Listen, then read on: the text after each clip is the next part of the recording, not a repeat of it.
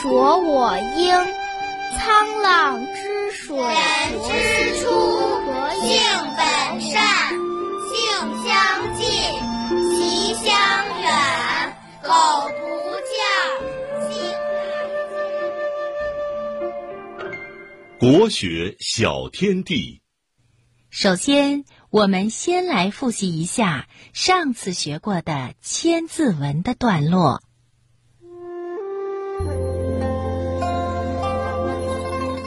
两书见机，节祖谁逼？所居闲处，沉默寂寥。求古寻论，散律逍遥。心奏泪浅，妻谢欢招。接下来，我们一起学习《千字文》新的段落。渠河地利，圆蟒抽条。琵琶晚翠，梧桐早凋。尘根伟异，落叶飘摇。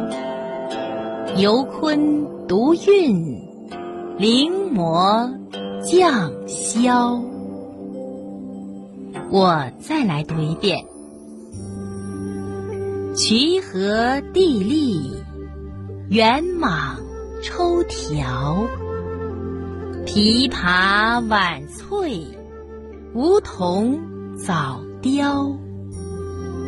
尘根伟异，落叶飘摇。游鲲独韵，临摹降霄。接下来，正晶姐姐给小朋友们讲一讲上面这段千字文的意思：渠河地利，圆蟒抽条。琵琶晚翠，梧桐早凋。池塘里的荷花鲜丽，花园里小草发芽，树上长满了枝叶。枇杷树在深秋季节依然翠绿，可是梧桐叶子不到秋天就已经凋零。尘根伟异，落叶飘摇。游鲲独韵，临摹降霄。老树根蜿蜒曲折。落叶随风飘零，大鲲鸟在高高的蓝天上独自飞翔。亲爱的小朋友，你明白了吗？好的，接下来正晶姐姐再给小朋友们读一遍上面这段千字文的段落：渠河地利，圆蟒抽条。